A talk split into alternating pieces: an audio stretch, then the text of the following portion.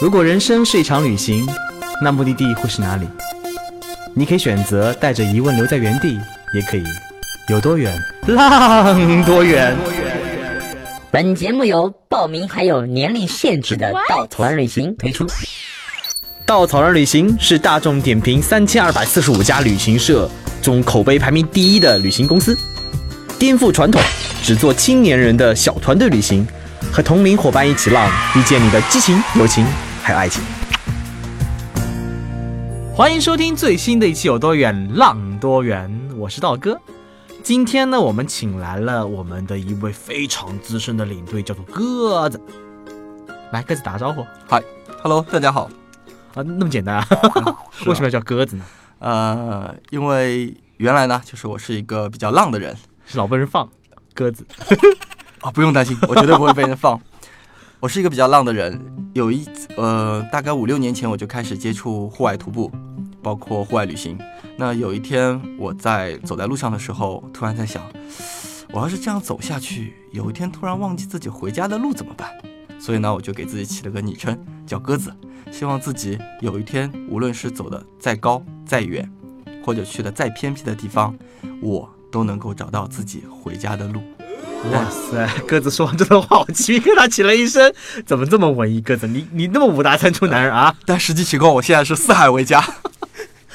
哎，走永远找到回家路，对吧？比如说我们今天就回来了呀。啊，对，啊，鸽子其实，嗯、之前 base 在上海，然后现在已经完全的属于退休状态，在大理买了栋，哎，是买了栋房子吗？哦，没有没有，我只是租了一个在当地人家里面租了个院子，小院子，小院子，小院子就那种有个小院子，面朝大海，春暖花开，有个 WiFi 可以叫外卖，哇哦！快递直达。这很多人生活很向往的生活，所以鸽子那么年轻就开始过这样退休生活。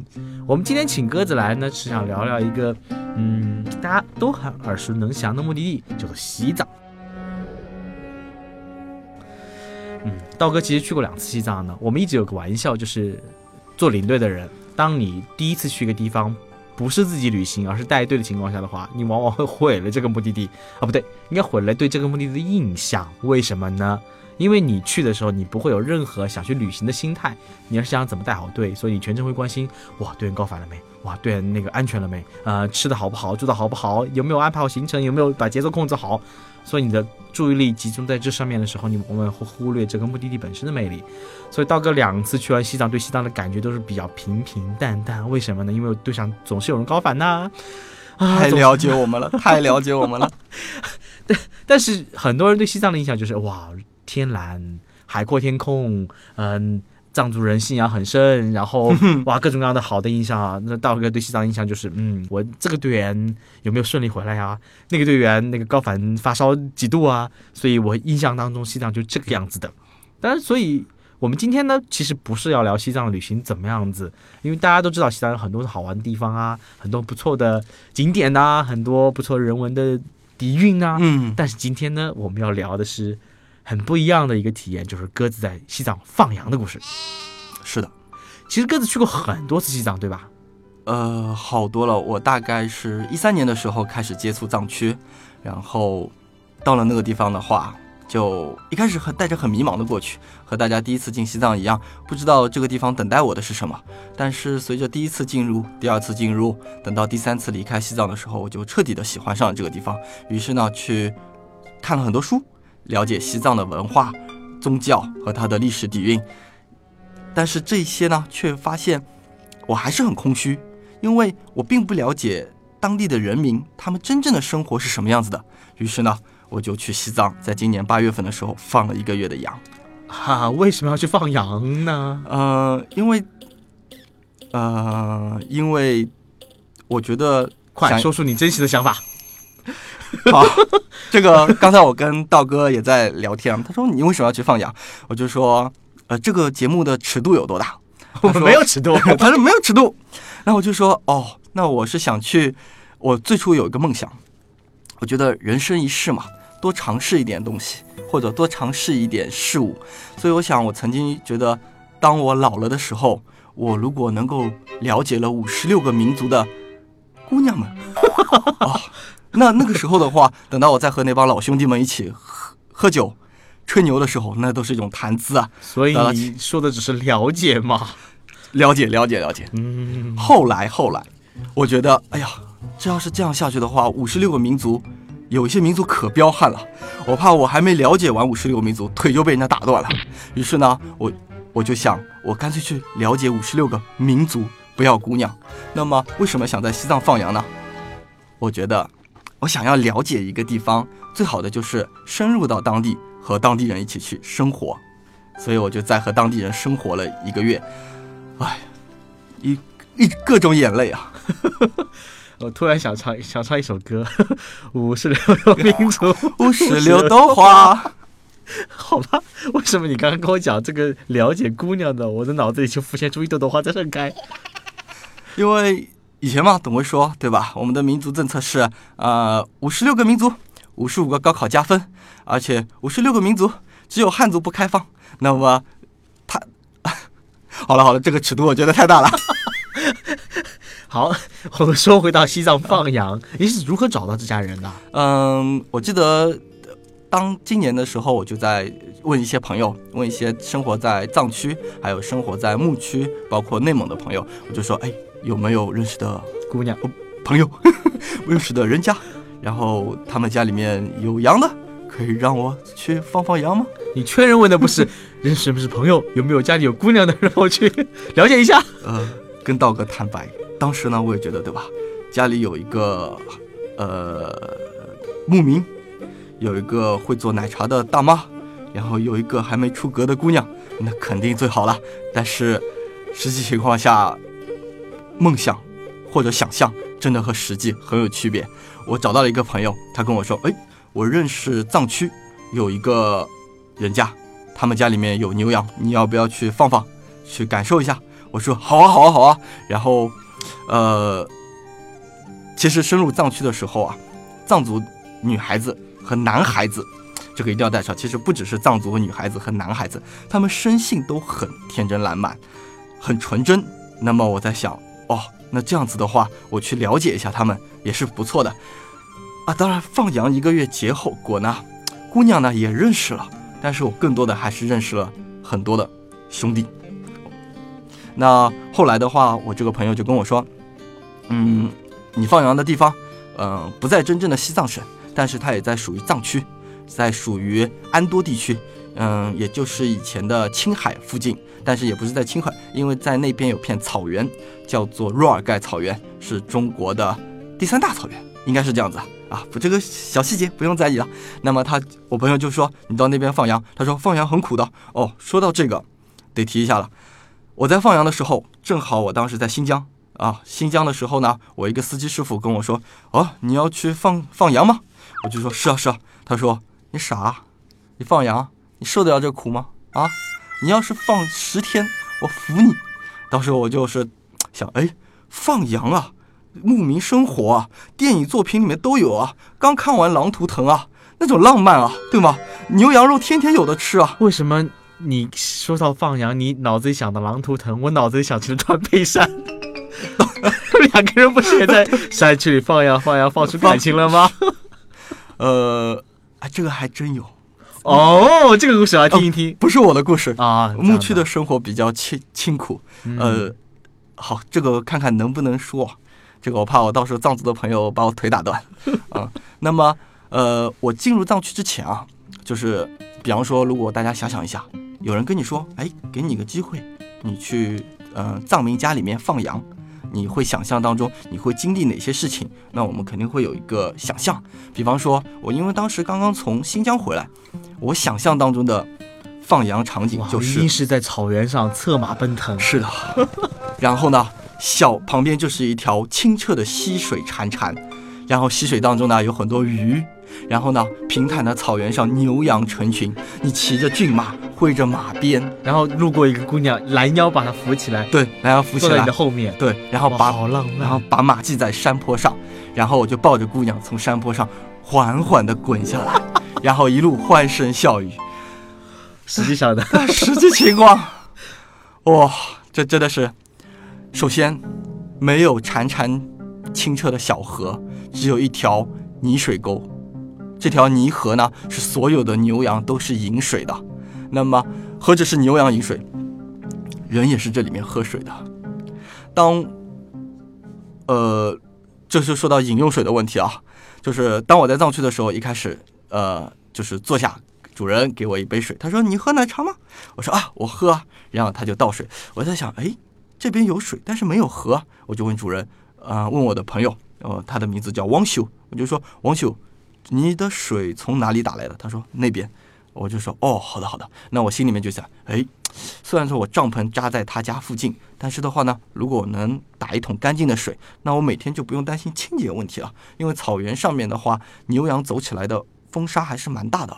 那我就在想，好嘛，那等到第二天天亮的时候，我满心欢喜的提着几个空桶去河边打水的时候，顺着牛羊的脚印，我看到了一条一条哦，不是一条。发着黄的泥水沟缓缓流过，在下游还躺着一条牛尸，一条淹死的牛尸。然后当时那种感觉就是，我感觉那那个那个就是我擦，这水能喝？就是内心有千万匹草泥马在飞过。对对对对。然后这个水，而且还不在帐篷旁边。如果我想打这些水的话，我至少要走三十分钟的路程。才能够打到一些泥水，然后再背回帐篷，然后等到它沉淀了之后再喝。我第一反应就是喝了不会拉肚子吧？所以这一个月你的清洁是怎么做的呢？清洁啊，个人清洁嘛，就没有洗过澡了。洗过，我是我待了一个月，我就洗了一次澡。哦。然后这个洗澡是什么洗澡？因为那个那我的藏族朋友们，他们洗澡就是等到因为藏区。虽然是高原，但是等到有太阳的时候，下午的时候还是很热的，帐篷里面是热的，完全没办法待的。那么他们就会在热的时候就会跳到泥水河里面，脱光了。泥水河里面，对，脱光了跳到泥水河里面洗澡。第一次我就看着，他说下来玩，我说嘿嘿嘿嘿，啊不要，你们下来玩，我有肥皂 啊，对，真的有肥皂，他就拿着肥皂来下来下来下来，他说爽的很，凉快的很，我就说嘿嘿嘿，不要不要不要不要，那么。我就在想嘛，哎呀，一个月嘛，就忍忍就过去了嘛。直到有一天，我在帐篷里边，开始，就是说，哎呀，开始开始就是说看书的时候，突然我发现手上有点痒，然后就低头一看，耶，一个小黑点，然后一瞬间就消失了。跳蚤，是的，嗯，我就意识到我已经脏到已经有跳蚤了。哦，那种感受啊，我。大概已经，我也是算三十而立的男人了。在我记忆当中，肉眼能够自己看到身边跳蚤，还是在七八岁的时候。跳蚤跟人脏不脏没关系吧？有有有有有有。那那个狮子嘛？狮子和跳蚤是一个动物吗？不是的吧？不是啊啊！不用在意了，不用在意了，不用在意，不用在意，不用。反正就是一个小黑点。当时我内心是崩溃的，我知道啊，我已经是脏成长这个东西了。那我就没办法了，我只好就是在一个午后。然后跟着我的藏族朋友汪叔说呵呵：“ 带我去洗个澡吧。”然后当时，而且他们洗澡呢，喜欢就是说从高高的地方跳进那个泥水河里面。我当时真是脱光了之后，当时脱光了之后，我是抱着“哎呀，要么脏死，要么臭死”的想法，我就跳进了那个泥水沟里边。哎，还真的挺爽的。你那个炎热的午后，跳进凉凉的水里边。闭着眼睛，你不要去在乎自己身边的那个发黄发浑的河水，还有飘过一些不知名的漂浮物的河水的话，你拿它洗身体，还真的挺不错的，就感觉像在洗那种死海泥那种感觉一样。是的，我当时第一反应是干了这碗恒河水。哎，除了这些很有意思的体验，放羊本身跟你想的一样吗？完全不一样。就像我说，如果说放羊。当时我在新疆嘛，我们是旅行的。那，呃，新疆的呃哈萨克朋友很热情嘛。你到一个帐篷啊，杀一只羊；到一个帐篷杀一只羊，羊肉串，烤全羊，对吗？羊腰子都是我的。我们就在那边吃吃着羊肉串，喝着喝着马奶酒，然后唱着歌，一天就过了。那我也觉得草原嘛，就应该是这样子的嘛。所以每天放着放着，来来饿了来啊，割掉一条，然后开始吃羊腰子。我觉得不是每天杀一只羊吧，一个礼拜杀只羊庆祝一下嘛。嗯。那等到真的接触到他们之后，我才知道，其实羊肉真的很难吃到。对于他们来说，羊就是他们的最重要的一笔财产。嗯，若尔盖草原今年的一只羊的羊价应该是在八百到一千块钱左右一只羊，成年羊。那么我们去过旅游景区的朋友就知道，烤全羊，烤一只小羊羔就要一千五到三千块钱左右嘛。那这个羊还是很便宜的。那我问了之后，我也觉得，哎，消费得起啊。但是我问问的我藏族朋友汪修，我问他，那为什么不吃羊呢？为什么呢？因为我在那边每天吃的是什么呢？白菜、土豆切丝炒一下。米饭，然后再弄点牦牛肉丁，那个牦牛肉丁的数量大概一锅也就十几个。那藏族朋友也很好客，那一锅十几个牦牛肉丁，大部分还都是给我吃。那我就觉得，呀，我吃了好几天土豆、白菜、牦牛肉丁饭了之后，就烩在一起的饭，我就问，呃，王兄，你们不吃羊肉吗？他就说我们吃啊。我就说，那我怎么没看到你杀羊？过年的时候吃啊。对。对于他们来说，好像羊只有在冬天才吃，因为冬天的话是牧区最辛苦的时候。那个时候的话呢，小羊，呃，母羊是在十一月份开始产羊羔，然后等到大雪封山、遮盖草原了之后的话呢，羊圈里面就是小羊、母羊都在。呃，这个时候的话呢，藏民就要从在冬天开始，晚上随时要，男人晚上随时要守候着，等待接羊，因为。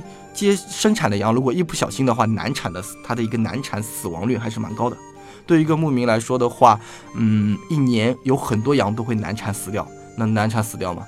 打打母子一锅烩吧。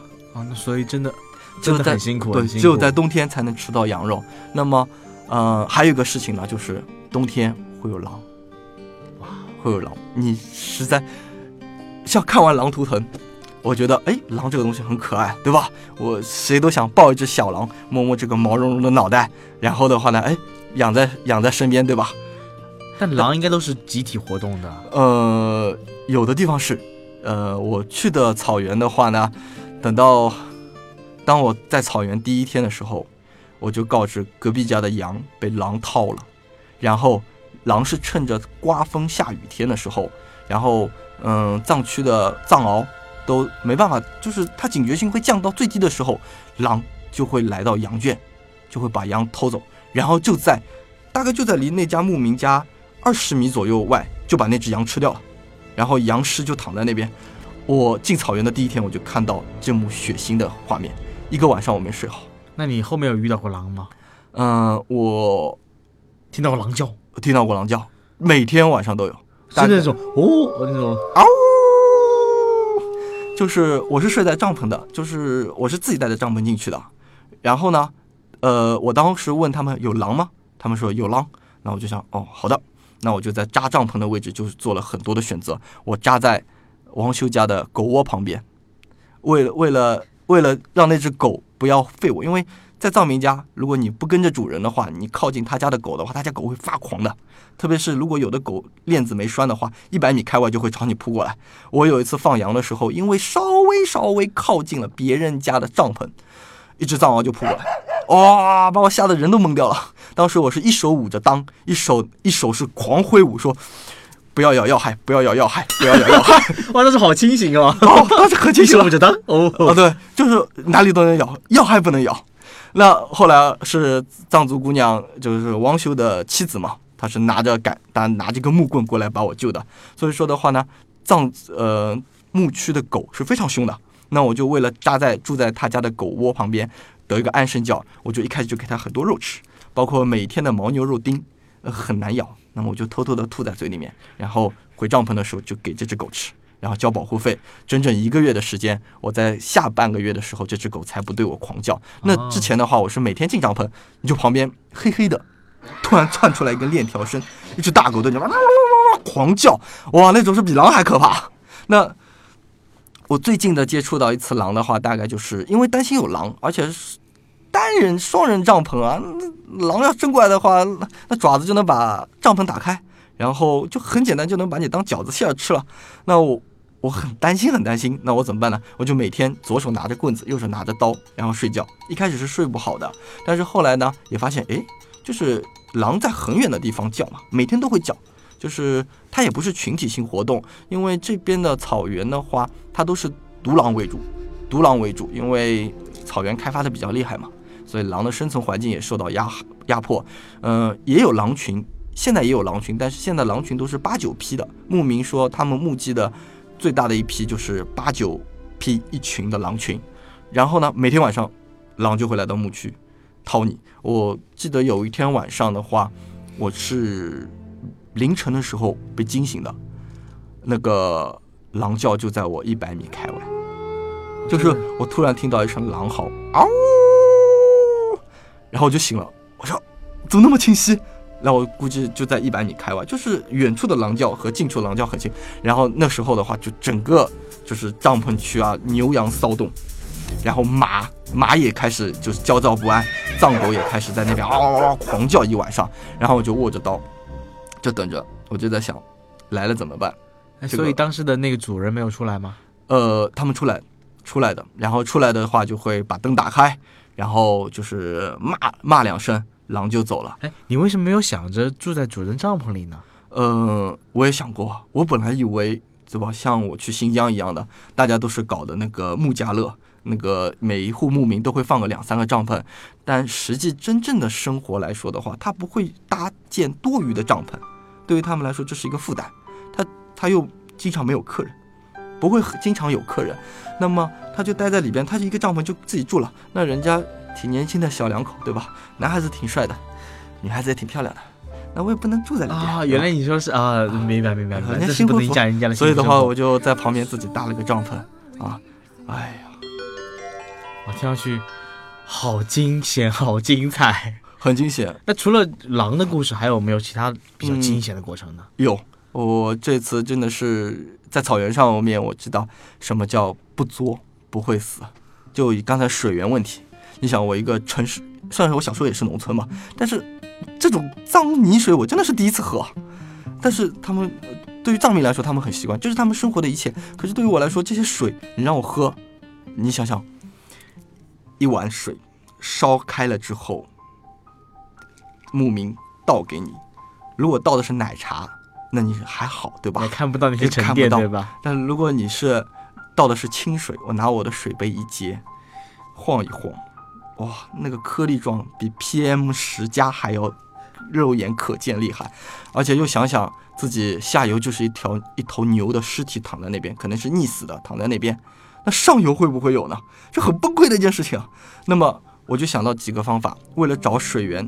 我就想到几个方法，一个是要么到源头去，我去喝水，源头水总干净吧。后来我看了百度地图，这个源头弯弯曲曲，我算了一下，走两三个小时大概才能到源头，我就放弃了。那么我就在想，那附近找水源呢？找水源，我就总会有干净的水源吧？那我当时就是找了两处水源，一处水源呢是找了一处，嗯，水流比较缓慢的水源，就是有点像是，呃，比较干净的小溪，但这个溪水的话，其实。流速很缓慢，我打的这个水呈琥珀色，那我在想啊，稍稍干净应该是可以喝的，至少至少比泥水干净嘛。等到我打了这些水之后，王修看我从远远的地方过来，这个水我都走了一个小时才到。呃，藏族朋友汪修就看着我说：“诶，这个水你哪里打来的？”我就说：“哦，那边就是我经常去采蘑菇的地方。草原就是，呃，白菜、土豆、米饭。”牛肉丁，我要吃一个月，偶尔来一根香肠煎着，撒点五香粉，都跟过年一样。那我就会经常去采蘑菇，采一些野蘑菇。采蘑菇的小姑娘。然后采了蘑菇呢，之后给自己加餐嘛，放点烤在火上，弄点糌粑吃。哦，聊远了，聊上吃的就停不下来。我们讲打水源，我打了这个琥珀色，我很开心。我说，哎，王兄，看这个水多干净，刷刷就能喝。王兄看着我说，上游我们藏族女人用来洗内衣的，我不喝。啊哦，晴天霹雳啊！然后我就把这些水，没办法，我就拿这些水用来洗。哎，等一下，上游是藏族女人洗内衣的，你的那个泥水也在下游啊，它水要流下来的呀。呃，它是两条支流啊，啊，两条支流。然后的话，当时我绝望了，我还以为你要说要不要让我到上游去看看。想什么呢？道哥那么有正义的男人，是的，是的，是的。那么我就崩溃了。那但是你人嘛。不见黄河棺材不落泪嘛，那么就是我最惊险的一次寻找水源的过程了。那我就看到，呃，百度地图显示附近有一个湖泊，那我就在，哎，湖泊的水总干净了吧？虽然远了一点，大概走过去的话也要一个半小时左右，直线距离啊。我算算走过去的话，后来实际上，哎呀，我差点没回来。就是我去走那个湖泊，我跟王旭说：“哎，你们为什么不去那个湖里面打水？”他说：“呃，那边是沼泽，不好走。”那我就想，哦，沼泽，那我就想，呃，大概挺危险的。那我说能走吗？他说确实可以去的。那我说好，确实可以去。我也没有认路，我就啊傻大胆一样的提着几个水桶，哒哒哒哒，在一个午后吃饱了撑着的时候，我就开始往那边方向直直直的直直的走，直直的走之后呢，沼泽嘛。我觉得哎，沼泽嘛，踩踩哎，挺硬的嘛，就是有点湿。然后而且藏区的草原，它的地貌是苔原地貌，和我们看到的蒙古草原不太一样。蒙古草原的地貌呢，就是风吹草低见牛羊，很多草。但藏区因为它的高海拔的特性，它的地貌都苔原。苔原地貌就是解释来就是说，地上有很多青，就是说青苔，它积累形成的一个个小的土疙瘩。这些土疙瘩你是可以踩的，那我就踩着土疙瘩一路过沼泽，然后终于见到了清澈的湖水，干净的水。嗯，对。不过呢，见到干净水呢，我相信这个沼泽的故事，因为还有很多很多很惊险的后续。要听这些故事的话，我们下一期再来。哈哈哈哈！大哥就这么任性。对。我们下期节目再见。好，下期再见。请搜索“稻草人旅行”，和我们德艺双馨、颜值出众的领队一起出发，爱上这个世界。